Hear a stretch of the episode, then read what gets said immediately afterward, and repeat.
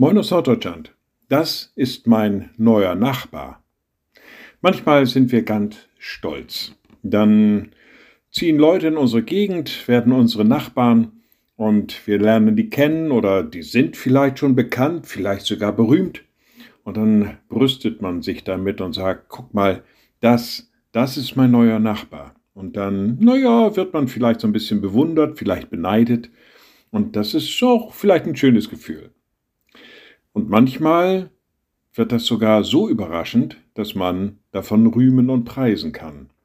In der Offenbarung steht an einer Stelle siehe, die Wohnung Gottes bei den Menschen. Er wird bei ihnen wohnen, und sie werden seine Völker sein, und Gott selbst wird mit ihnen sein, ihr Gott.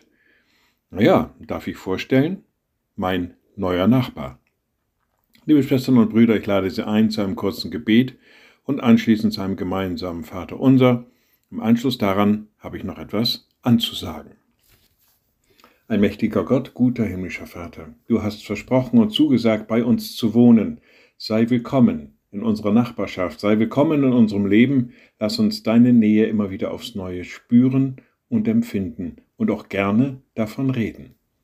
Und wir beten gemeinsam. Unser Vater im Himmel, dein Name werde geheiligt Dein Reich komme, dein Wille geschehe, wie im Himmel, so auf Erden.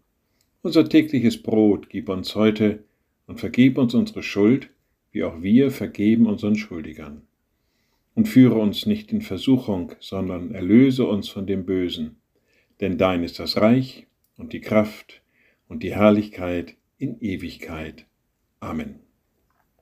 Ja, ihr Lieben, ich gehe in den Urlaub. Deswegen wird es jetzt für einige Wochen keinen Impuls geben, keinen neuen Impuls.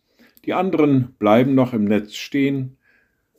Und wir hören uns wieder Ende August. Bis dahin, seid gesegnet, bleibt behütet und bleibt gesund. Tschüss.